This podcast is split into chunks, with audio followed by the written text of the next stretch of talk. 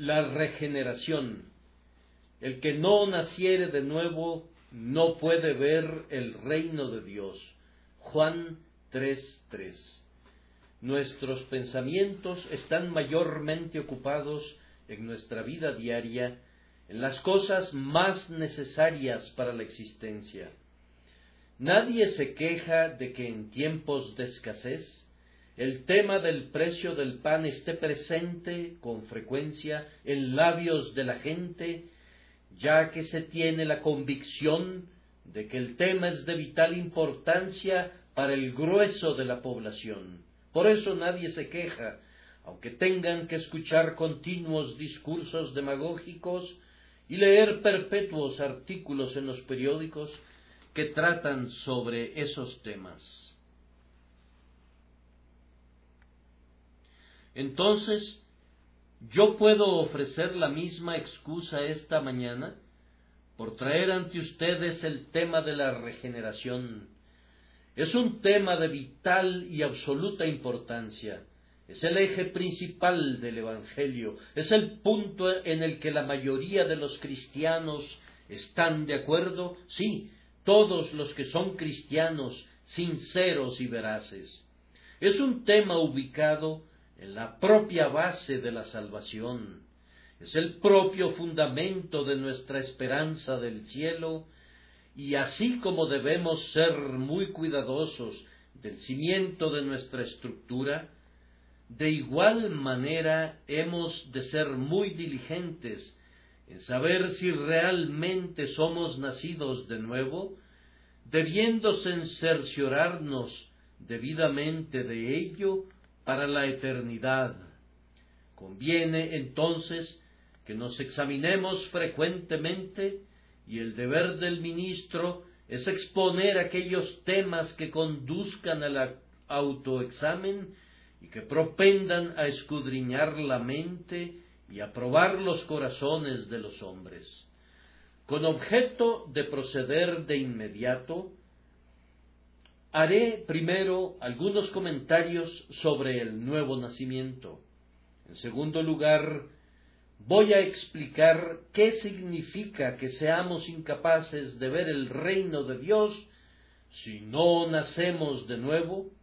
Después, proseguiré a notar por qué es que si no nacemos de nuevo, no podremos ver el reino de Dios, y luego, antes de concluir, voy a reconvenir a los hombres como embajador de Dios. Primero, entonces, el tema de la regeneración. Al tratar de explicarla, quiero pedirles que noten, antes que nada, la figura que es empleada. Se dice que un hombre debe nacer de nuevo. No puedo ilustrarlo de mejor manera que suponiendo un caso. Supongan que en Inglaterra se promulgara una ley que estableciera que la admisión a los salones reales la preferencia en la asignación de cargos y cualesquiera privilegios que pudieran pertenecer a la nación sólo pueden ser otorgados a personas que son nacidas en Inglaterra. Supongan que el nacimiento en esta tierra fuera convertido en un sine qua non, un requisito indispensable, y se declarase perentoriamente que sin importar lo que los hombres pudieran hacer o ser, a menos que fueran súbditos de Inglaterra nacidos en el país, no pueden presentarse ante su Majestad ni gozar de ninguno de los emolumentos u oficios del Estado, ni ningún privilegio de los ciudadanos. Creo que si suponen un caso así, seré capaz de ilustrar la diferencia entre cualesquiera cambios y reformas que los hombres llevan a cabo por sí mismos y la obra real del nacimiento nuevo. Supondremos entonces que alguien, digamos un indio piel roja, viniese a este país y procurara obtener los privilegios de ciudadanía. sabiendo que la regla es absoluta y que no puede ser alterada, que un hombre debe nacer siendo súbdito, o de lo contrario, no puede gozar de esos privilegios. Supongan que dijera, voy a cambiar mi nombre, voy a adoptar un nombre inglés. He sido llamado por mi altisonante título entre los Sioux, he sido llamado el hijo del gran viento de Occidente, o cualquier otro nombre, pero tomaré un nombre inglés. Me considerarán un hombre cristiano, un súbdito inglés. ¿Bastará eso para que lo admitan? Ven que se aproxima a las puertas del palacio y solicita admisión. Dice, he asumido un nombre inglés. Pero, ¿acaso naciste y creciste en Inglaterra? No, responde. Entonces las puertas han de cerrarse para ti, pues la ley es absoluta, y aunque llevaras incluso el nombre de la familia real, puesto que no naciste aquí, no puedes ser admitido. Voy a aplicar esta ilustración a todos los que estamos aquí. Seguramente la mayoría de nosotros, al menos, ostenta el nombre de cristiano profesante. Viviendo en Inglaterra, considerarías una ignominia que no fueses llamado cristiano. No eres un pagano, no eres un infiel, no eres ni musulmán ni judío. Piensas que el nombre cristiano es apreciable para ti y lo has adoptado.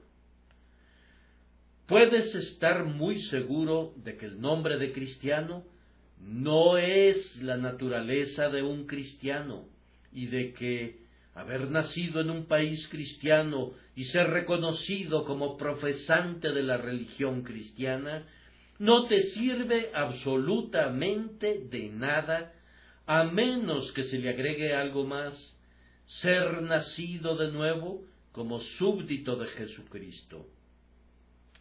Pero, dice este indio piel roja, estoy dispuesto a renunciar a mi atuendo y a adoptar el estilo inglés. De hecho, iré hasta el colmo de la moda. Verán que no difiero en nada del estilo aceptado en el tiempo presente. ¿No podría yo venir ante la presencia de Su Majestad una vez que estuviera vestido con ropas de la corte y me hubiere arreglado como lo demanda la etiqueta? Miren, voy a despojarme de este penacho, no voy a blandir más mi hacha de guerra y renunciaré a estos vestidos, voy a renunciar a los mocasines para siempre. Ahora seré un inglés, tanto en mi vestimenta como en mi nombre. Se aproxima entonces a la puerta, vestido a la usanza de nuestros propios paisanos, pero las puertas continúan cerradas en su cara, porque la ley requiere que tiene que haber nacido en el país, y sin eso, independientemente de cómo vaya vestido, no puede entrar en el palacio. Entonces, ¿cuántos hay entre ustedes que no sólo toman el nombre de cristianos, sino que han adoptado costumbres cristianas, van a sus iglesias y a sus capillas, asisten a la casa de Dios, se preocupan porque su familia observe alguna forma de religión y porque sus hijos no se queden sin oír el nombre de Jesús. Hasta aquí vamos bien. Dios me libre de decir algo en contra de ellos.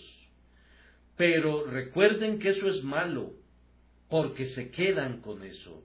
Todo ello no sirve absolutamente de nada para que sean admitidos en el reino del cielo, a menos que cumplan también con esto otro, haber nacido de nuevo o por más que se vistan de manera sorprendentemente grandiosa con el ropaje de la piedad, y cubran sus sienes con la diadema de la benevolencia, y se ciñan los lomos con la integridad, y se calcen los zapatos de la perseverancia, y caminen por la tierra como hombres honestos, deben recordar que a menos que nazcan de nuevo, lo que es nacido de la carne, carne es, y si no tienen las operaciones del Espíritu en ustedes, encontrarán las puertas cerradas, porque no han nacido de nuevo.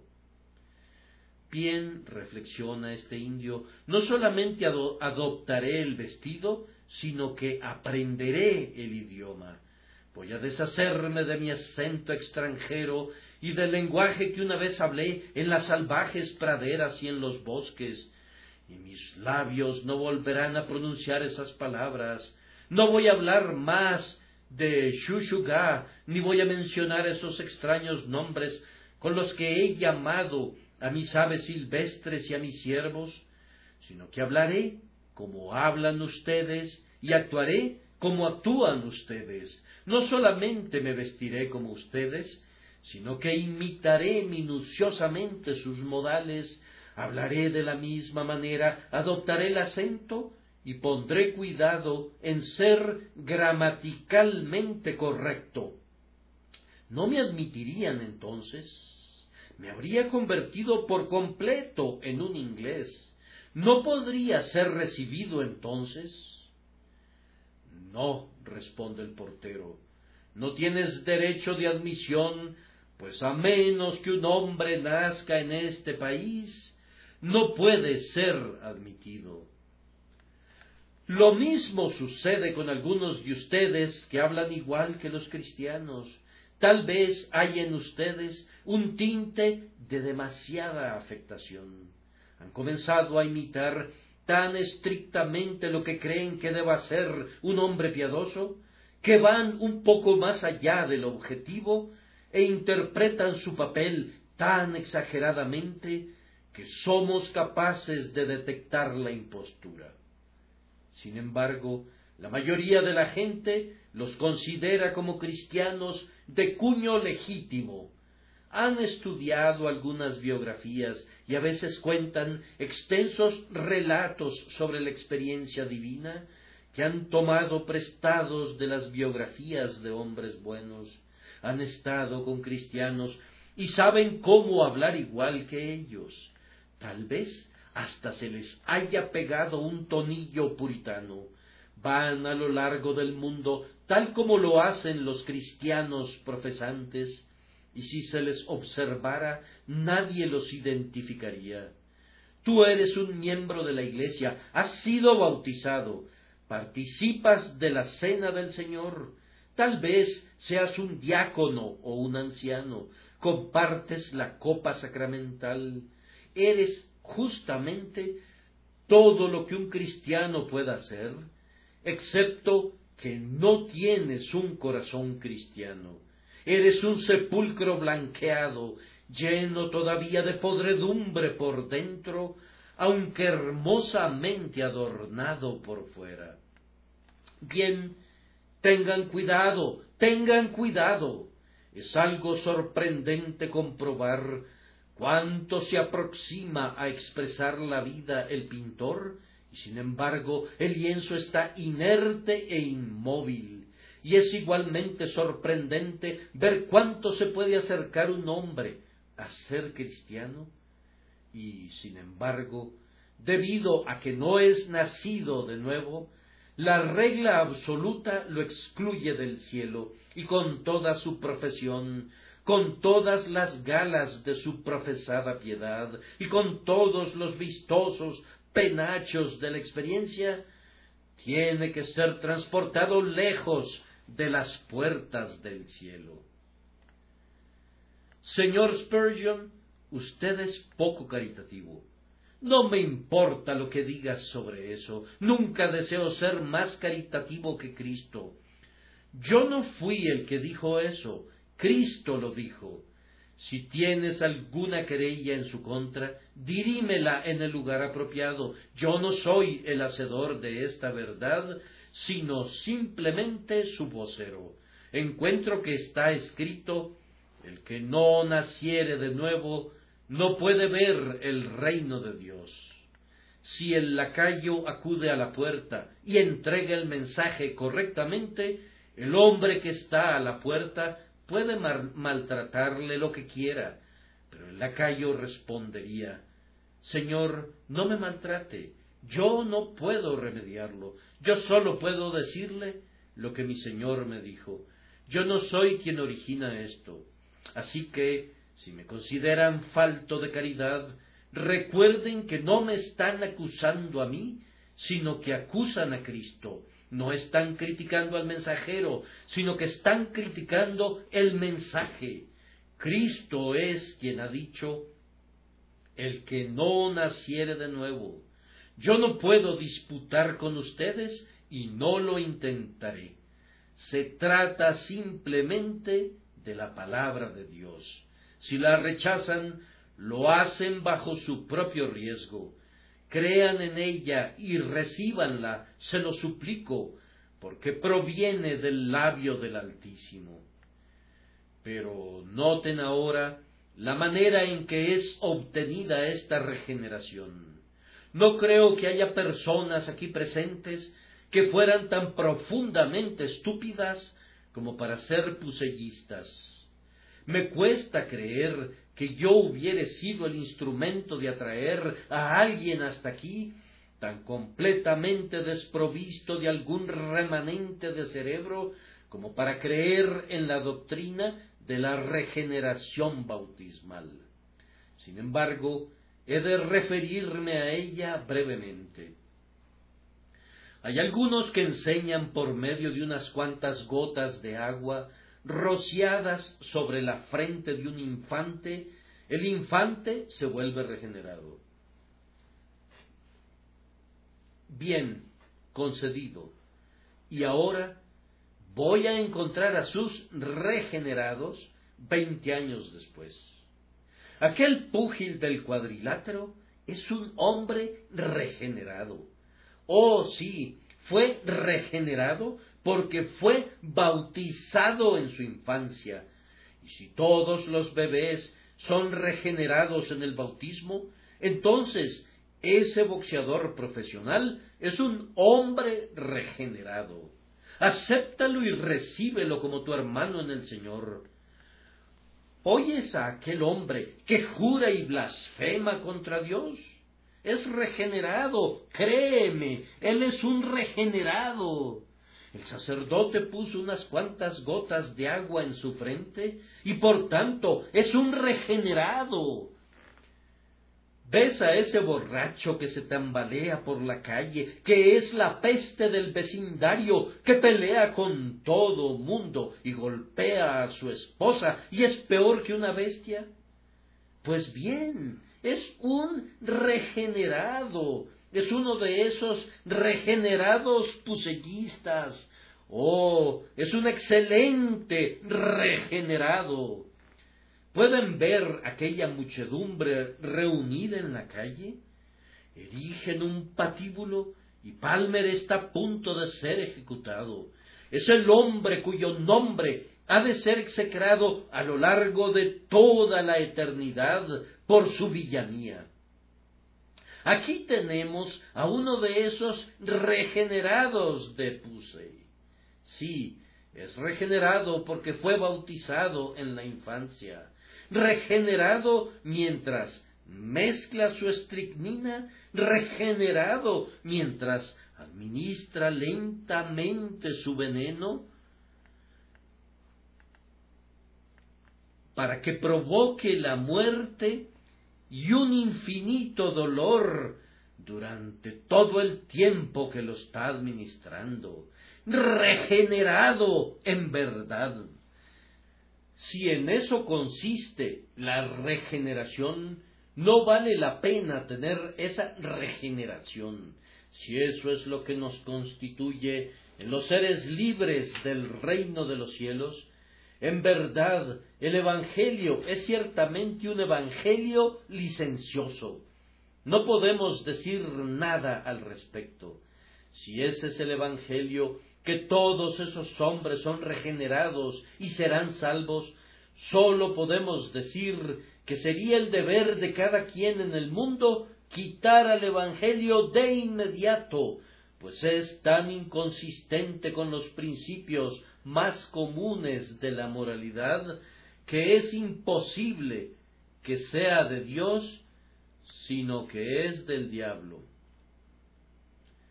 Pero algunas personas dicen que todos son regenerados cuando son bautizados. Bien, si piensan eso, aférrense a sus propios pensamientos. No puedo evitarlo.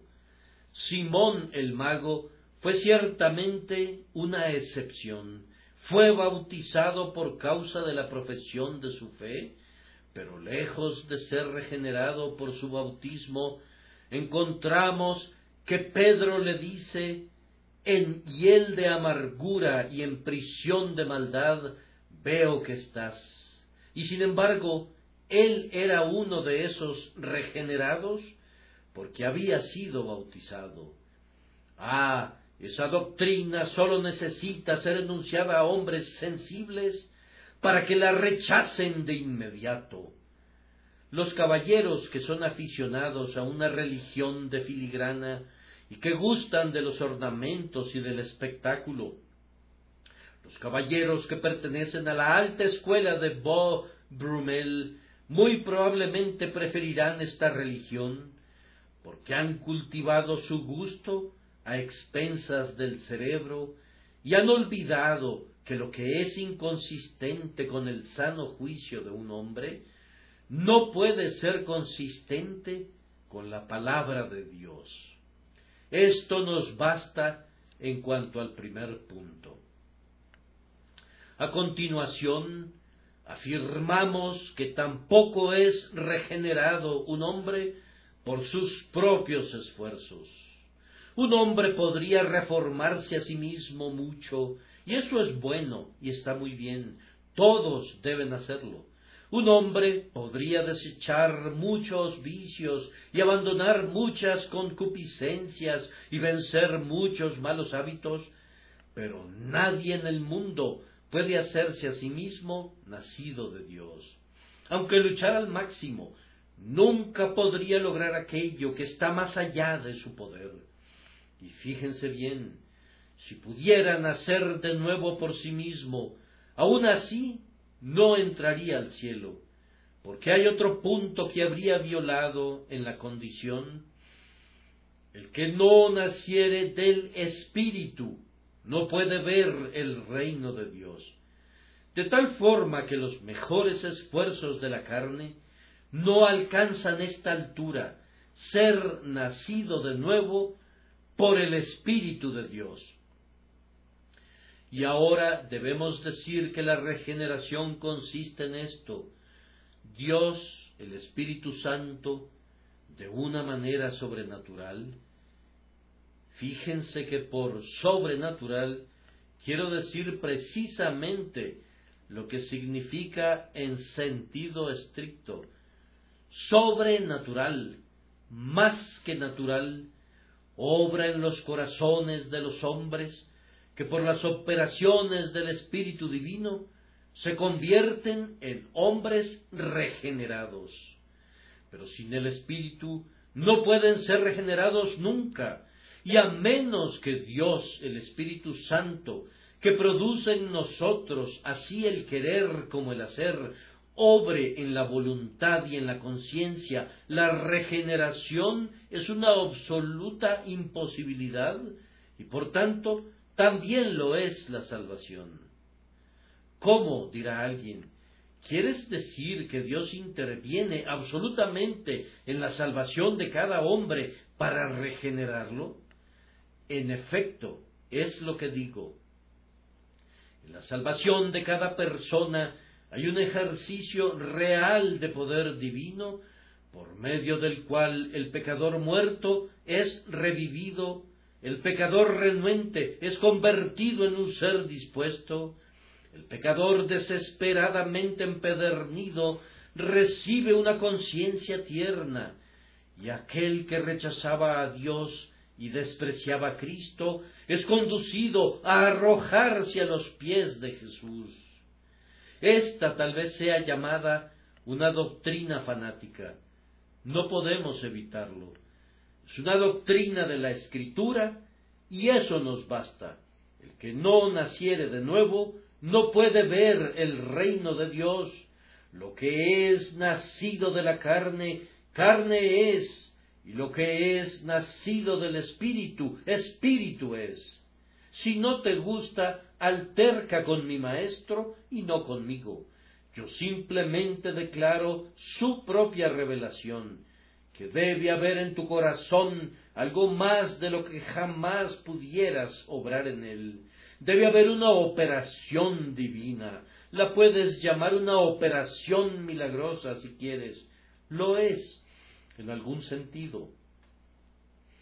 Debe haber una intervención divina, una obra divina, una influencia divina, pues de lo contrario puedes hacer lo que quieras, pero sin eso perecerás y estás arruinado, pues el que no naciere de nuevo no puede ver el reino de Dios.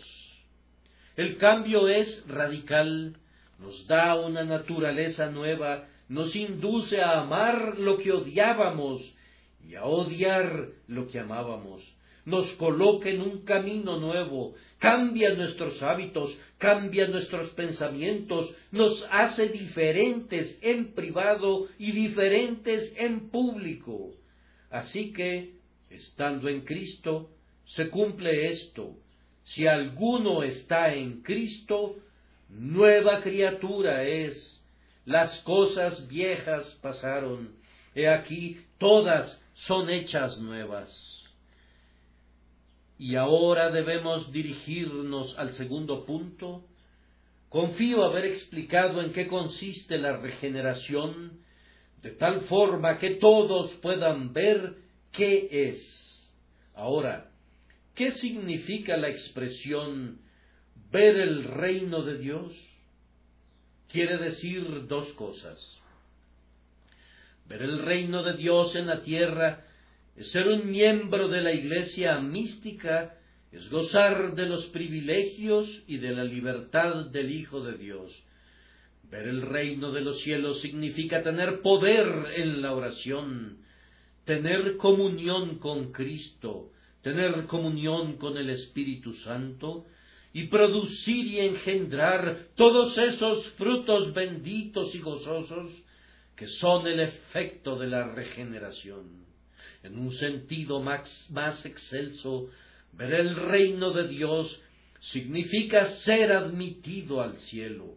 El que no naciere de nuevo no puede saber acerca de las cosas celestiales en la tierra, y no puede gozar de las bendiciones celestiales por siempre, no puede ver el reino de Dios. Pienso que puedo pasar por alto el segundo punto sin comentarios y proceder a notar en tercer lugar por qué razón el que no naciere de nuevo no puede ver el reino de Dios. Y voy a limitar mis comentarios al reino de Dios en el mundo venidero. Bien, él no puede ver el reino de Dios porque estaría fuera de lugar en el cielo. Un hombre que no es nacido de nuevo no podría gozar el cielo. Hay una imposibilidad real en su naturaleza que le impide gozar de cualquiera de las bienaventuranzas del paraíso. Tal vez piensen que el cielo consista en esas paredes enjolladas, en esas puertas de perla y de oro. No es así. Esa es la habitación del cielo. El cielo mora allí, pero no es el cielo.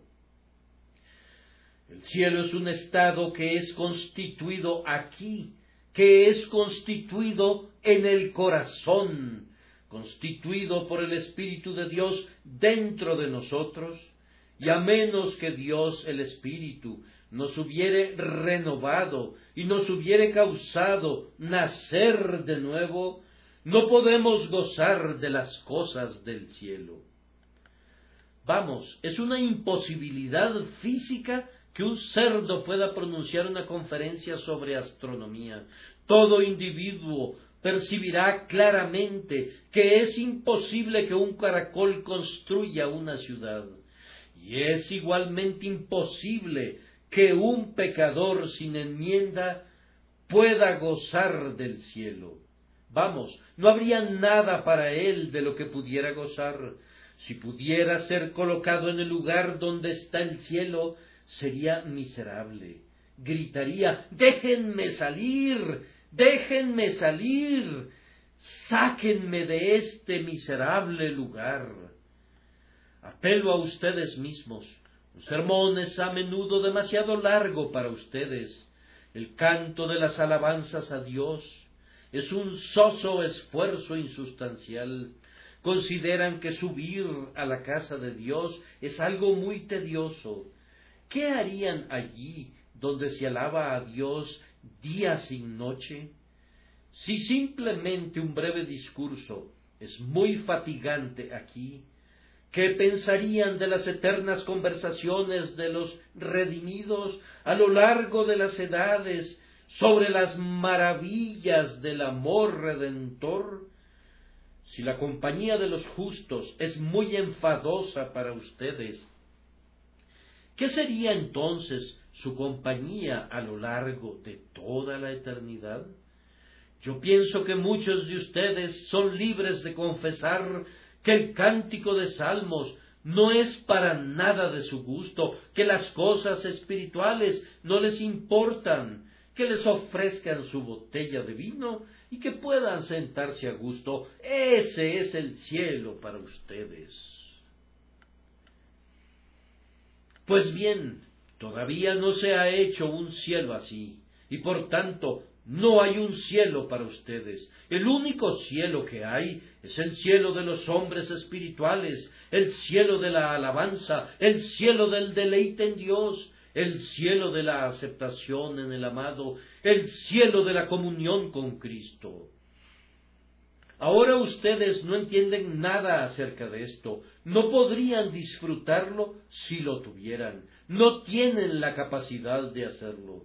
Ustedes, ustedes mismos, son su propia barrera para ir al cielo, debido al propio hecho de que no son nacidos de nuevo.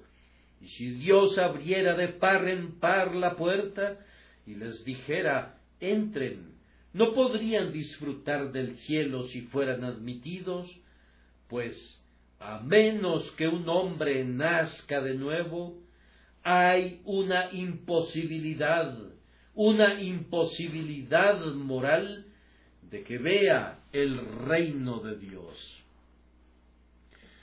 Supongan que hubiese algunas personas aquí presentes que son completamente sordas, que no han oído nunca sonido alguno.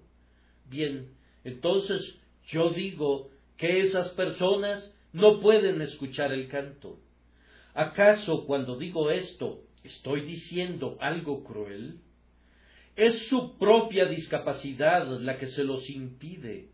Entonces, cuando Dios dice que no pueden ver el reino de los cielos, quiere decir que es su propia incapacidad para gozar del cielo lo que les impedirá entrar allí.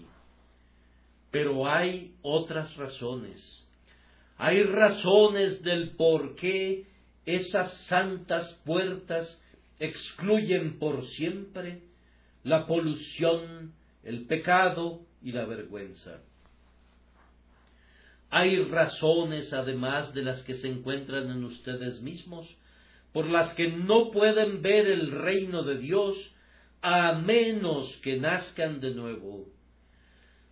Pregunten a aquellos espíritus que están delante del trono, ángeles, principados y potestades.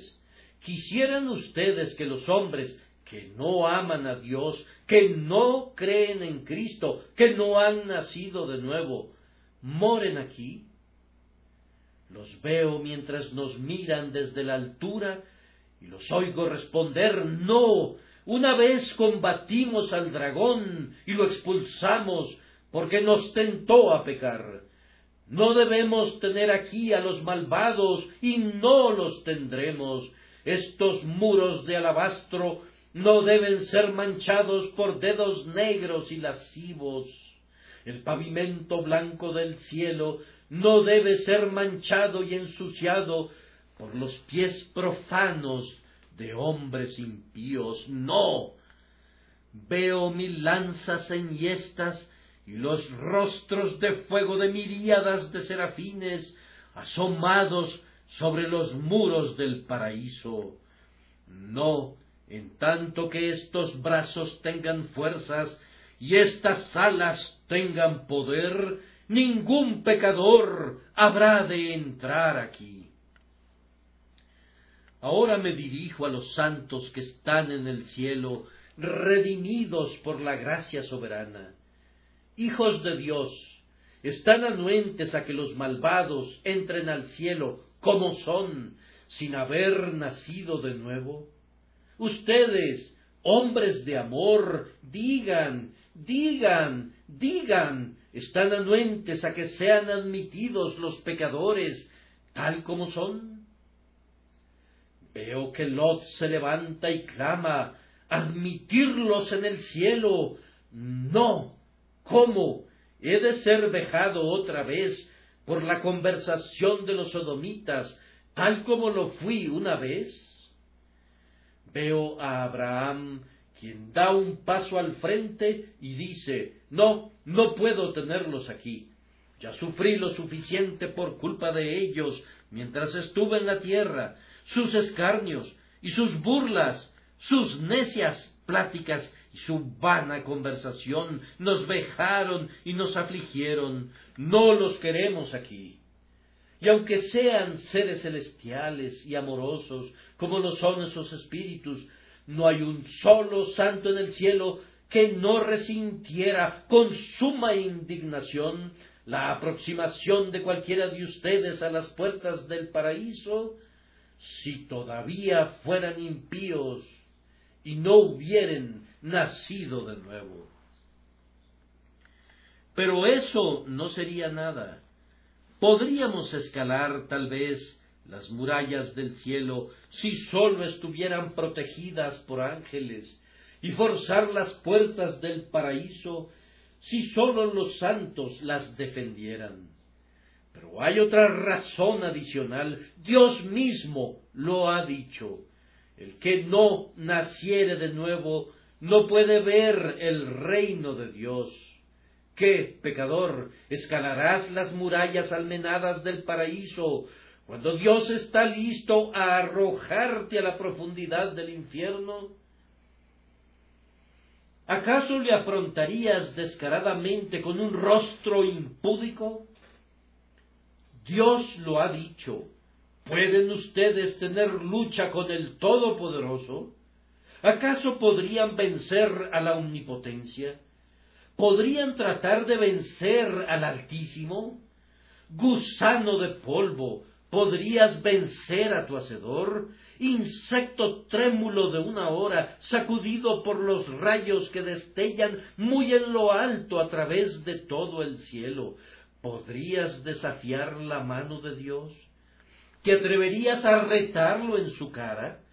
Ah, él se reiría de ti, así como la nieve se derrite ante el sol, así como la cera corre ante la fiereza del fuego, así lo harías tú, si su furia se apoderara de ti una vez. No creas que tú puedes vencerle. Él ha sellado la entrada del paraíso ante ti, y no hay entrada para ti. El Dios de justicia dice, no recompensaré al impío con el justo, no me permitiré que mi hermoso y piadoso paraíso sea manchado por hombres perversos y malvados. Si se arrepienten, tendré misericordia de ellos, pero si no se arrepienten, vivo yo, los haré añicos, y no habrá quien libre. Ahora, pecador, ¿Puedes sostenerte con desfachatez contra él? ¿Te apresurarás contra los gruesos tachones de las adargas de Jehová? ¿Acaso intentarás escalar su cielo cuando su flecha está entesada sobre el arco para alcanzar tu corazón y cuando la espada reluciente está presta para matarte? ¿Te esforzarás para oponerte a tu Hacedor? No, tiesto, no. alterca con los tiestos que son tus semejantes. Anda, langosta arrastrada, anda y pelea con tus hermanos, contiende con ellos, pero no te pongas contra el Omnipotente. Él lo ha dicho, y tú no entrarás en el cielo nunca, nunca, excepto que nazcas de nuevo. Además te digo que no alterques conmigo. Yo solo he entregado el mensaje de mi Señor. Tómalo. No creas en él si te atreves. Pero si crees en él, no me injuries de palabra, pues se trata del mensaje de Dios, que proclama tu alma con amor, para que no perezcas en la oscuridad si estás desprovisto de él, ni camines con los ojos vendados a tu perdición sempiterna. Ahora, amigos míos, una breve reconvención para ustedes, y luego me despido. Oigo que alguien dice, bien, bien, bien, ya veo, espero nacer de nuevo cuando muera. Oh amigo, créeme, serás un miserable insensato por tus dolores. Cuando los hombres mueren, su estado queda fijado. Puesto que está fijado su estado sempiterno, aunque se arrepintieran, ya es demasiado tarde. Nuestra vida es como esa cera que se derrite en la llama, la muerte pone su sello allí y luego se enfría y la marca ya no puede ser cambiada nunca. Tú eres hoy como el metal ardiente que corre desde la paila hasta el molde. La muerte los enfría a ustedes en su molde y toman esa forma a lo largo de toda la eternidad. La voz de la condenación clama sobre los muertos el que es santo, que siga siendo santo. El que es injusto, que siga siendo injusto. El que es inmundo, que siga siendo inmundo. Los condenados están perdidos para siempre. No pueden nacer de nuevo. Seguirán por siempre maldiciendo, por siempre siendo maldecidos, por siempre luchando contra Dios y siendo siempre hollados bajo sus pies, seguirán burlándose sempiternamente y siendo objetos de escarnio por sus burlas, siempre rebelándose y siendo siempre torturados con los látigos de la conciencia, porque siempre están pecando. No pueden ser regenerados porque están muertos. Bien, dice otro, voy a asegurarme de ser regenerado justo antes de que muera. Amigo, lo repito una vez más, tú eres un necio cuando hablas así. ¿Cómo sabes tú que vivirás? ¿Has firmado un contrato de arrendamiento sobre tu vida, como lo has hecho con tu casa? ¿Podrías garantizar acaso el aliento en tu nariz? ¿Podrías decir con certeza que otro rayo de sol alcanzará jamás tu ojo? ¿Podrías estar seguro de que, conforme tu corazón late una marcha funeral hacia su tumba, no latirás pronto la última nota y de tal forma podrías morir donde estás parado o donde te sientas ahora? Oh hombre, si tus huesos fueran de hierro, tus nervios de cobre y tus pulmones de acero, entonces podrías decir viviré. Pero tú estás hecho de polvo, tú eres como la flor del campo, tú podrías morir ahora mismo. He aquí, veo a la muerte parada por allá, moviendo de un lado a otro la piedra del tiempo sobre su guadaña, para afilarla. Hoy, hoy la muerte toma la guadaña para usarla con algunos de ustedes.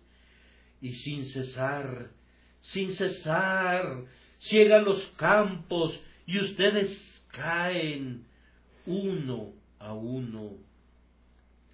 no deben y no pueden vivir. Dios nos transporta como una corriente, como un barco sumergido en una vorágine, como un tronco en una corriente, en una carrera desenfrenada hacia la catarata. No hay forma de que nos detengamos. Todos estamos muriendo ahora. Y sin embargo, tú dices que serás regenerado antes de que mueras. Ay, señores, pero ¿son regenerados ahora? Pues si no lo son, podría ser demasiado tarde esperar para mañana. Mañana podrían estar en el infierno, sellados para siempre por un destino adamantino que no puede ser removido nunca. Bien, clama otro, a mí no me importa mucho eso, pues no creo que sea gran cosa quedarse fuera del paraíso. Ah, amigo, eso dices porque no lo entiendes. Tú te ríes de eso ahora, pero llegará un día en el que tu conciencia sea tierna, cuando tu memoria sea fuerte, cuando tu juicio sea iluminado, y cuando pienses de manera muy diferente de como piensas ahora. Los pecadores que están en el infierno no son los necios que eran en la tierra. En el infierno no se ríen de las quemaduras eternas. En el pozo no desprecian estas palabras, fuego eterno. Gusano que nunca muere, cuando está royendo, roe todos los chistes y la risa, Tú podrías despreciar a Dios ahora. Y me desprecias ahora a mí por lo que te digo, pero la muerte cambiará tu nota. Oh mis oyentes, si eso fuera todo, yo estaría dispuesto a recibir el desprecio. Pueden despreciarme, sí, pueden hacerlo, pero, oh, se lo suplico, no se desprecien a ustedes mismos, Oh, no sean tan temerarios como para ir silbando al infierno y reírse mientras se dirigen al pozo, pues cuando estén allá, señores, descubrirán que es algo diferente de lo que ahora sueñan que es. Cuando vean las puertas del paraíso cerradas ante ustedes, descubrirán que es un asunto más importante de lo que ahora consideran. Ustedes vinieron para oírme predicar ahora, igual que si hubiesen ido a la ópera o al teatro. Pensaron que yo los divertiría. Ah, ese no es mi propósito, y Dios es mi testigo de que vine aquí con toda la solemne sinceridad para lavar mis manos de su sangre. Si son condenados, si cualquiera de ustedes fuera condenado, no sería debido a que no les advertí. Hombres y mujeres, si perecen, mis manos están lavadas en inocencia, pues les he hablado de su condenación. Clamo de nuevo, arrepiéntanse, arrepiéntanse, arrepiéntanse, pues si no os arrepentís, todos pereceréis igualmente. Vine aquí resuelto esta mañana a usar palabras ásperas, si debo usarlas, hablar sin tapujos contra los hombres y para los hombres, pues las cosas que decimos contra ustedes ahora son realmente para su bien. No hacemos sino advertirles para que no perezcan. Pero, ah, oigo que uno de ustedes dice, yo no entiendo este misterio, te ruego que me lo expliques. Necio, necio que eres. ¿Ves aquel fuego? Nos levantamos asustados de nuestras camas y hay luz en la ventana. Bajamos corriendo las escaleras, la gente se desplaza rápidamente de un lado a otro. Multitudes de personas han salido a la calle, corren hacia la casa que arde en llamas. Los bomberos ya están cumpliendo con sus funciones. Un río de agua está siendo vertido sobre la casa. Pero miren, miren, hay un hombre arriba. Un hombre está en la habitación superior. Tiene solo el tiempo justo para escapar y eso con dificultad. Se escucha un grito. ¡Eh! ¡Fuego! ¡Fuego! ¡Fuego! ¡Eh! Pero el hombre no se asoma a la ventana. Vean, una escalera es colocada contra la pared, llega hasta el antepecho de la ventana. Una mano fuerte se introduce por los cristales de la ventana. ¿Qué está haciendo nuestro hombre todo ese tiempo? ¿Qué? ¿Está atado a su cama? ¿Acaso se trata de un tullido? ¿Se ha apoderado de él algún espíritu maligno que lo ha clavado al suelo? No, no, no. Siente que las tablas de madera se están calentando bajo sus pies. El humo comienza a sofocarlo, las llamas arden a su alrededor y él sabe que sólo hay una vía de escape por esa escalera. Pero ¿qué está haciendo? Está sentado. No, no me lo creerán. Está sentado y diciendo, el origen de este incendio es muy misterioso y me pregunto cómo ha de ser descubierto. ¿Cómo habremos de entenderlo? Pues bien, ustedes se ríen de él, pero se están riendo de ustedes mismos. Ustedes están buscando obtener la respuesta de esta pregunta y de aquella otra cuando su alma está en peligro del fuego eterno. Oh, cuando sean salvos, entonces habrá tiempo para hacer todas las preguntas. Pero mientras se encuentran ahora en la casa en llamas y en peligro de destrucción, no tienen tiempo de estarse confundiendo acerca del libre albedrío, del destino fijado y de la absoluta predestinación. Todas estas preguntas son buenas y están muy bien después para aquellos que son salvos. Dejen que el hombre que está en la costa intente descubrir la causa de la tormenta.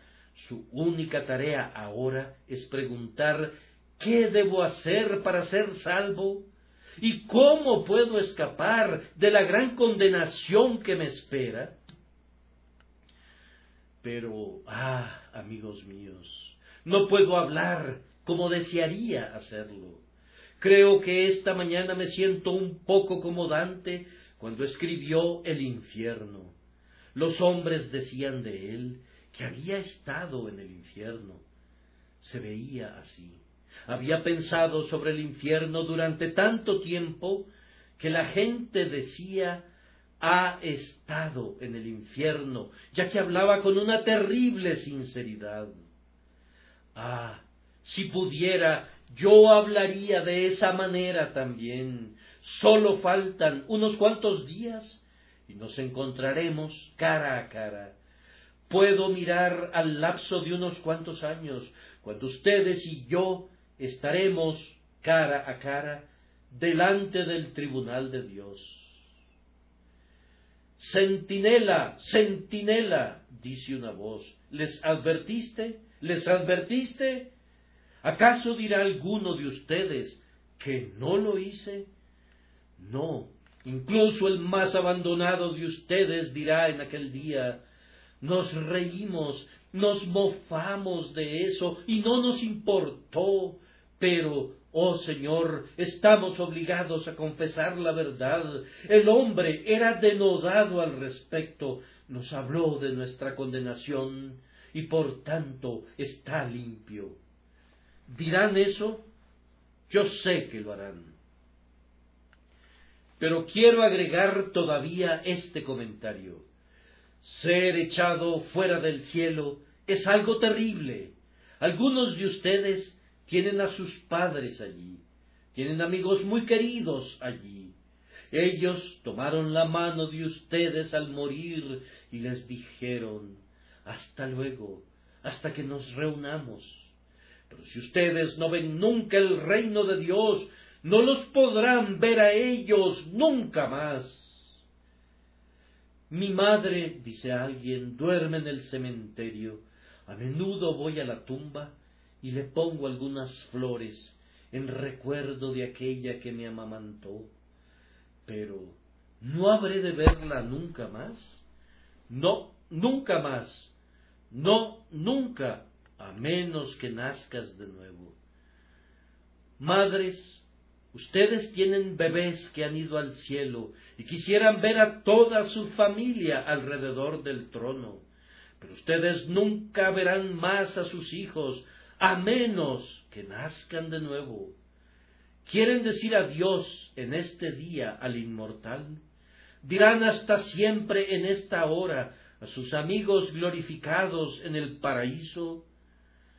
Deben decirles eso, o de lo contrario, han de ser convertidas. Deben acudir prontamente a Cristo y confiar en Él, y su espíritu ha de regenerarlos, pues de lo contrario habrán de mirar a lo alto, al cielo, y decir, coro de los bienaventurados, no los oiré cantar nunca. Padres de mi juventud, guardianes de mi infancia, yo los amo, pero entre ustedes y yo está puesta una gran cima yo soy echado fuera y ustedes son salvos. Oh, les suplico que piensen en estos asuntos y cuando salgan no deben olvidar lo que les he dicho. Si han sido conmovidos de alguna manera esta mañana, no se deshagan de la conmoción. Pudiera ser su última advertencia. Sería algo terrible estar perdidos con las notas del Evangelio en sus oídos y perecer bajo el ministerio de la verdad.